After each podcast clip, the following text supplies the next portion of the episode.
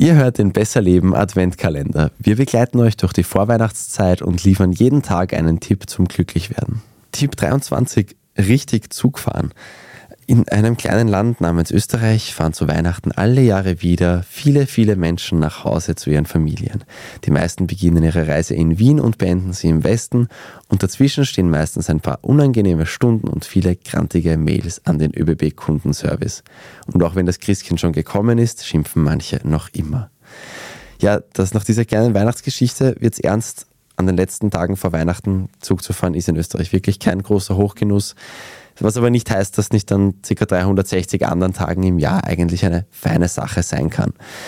Auch wenn man damit mal weiter weg will. Ich habe mir für eine Folge im Mai damals ein paar Tipps für besseres Zugreisen zusammengesucht und auf einen Tipp habe ich besonders viel Feedback bekommen.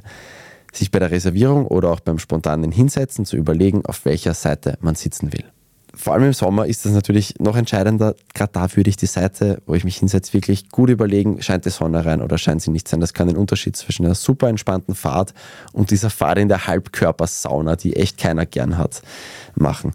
Außerdem noch, die hast du damals beigesteuert, Selina, oder wir gemeinsam, die kleine Packliste für alle Zugfahrten ohne Ausnahme. Wasser, Kopfhörer oder Europax, irgendein Halstuch und ein T-Shirt zum Wechseln, falls man mal wieder zum Zug sprinten musste und dann ganz nass ist und sich nicht verkühlen will im Zug, gerade am Weg zu Weihnachten. Oder falls man zwischen so vielen Leuten die erste Station im Zug standen ist, dass man vor denen geschwitzt hat.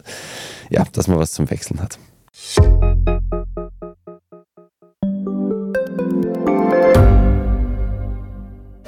Bin die Franziska. Ich bin der Martin. Und wir wollen besser leben. Lohnt sich 10.000 Schritte zu gehen jeden Tag? Ist das Großraumbüro wirklich so schlecht wie sein Ruf? Spoiler, ja. Bringt's was, Intervall zu fassen?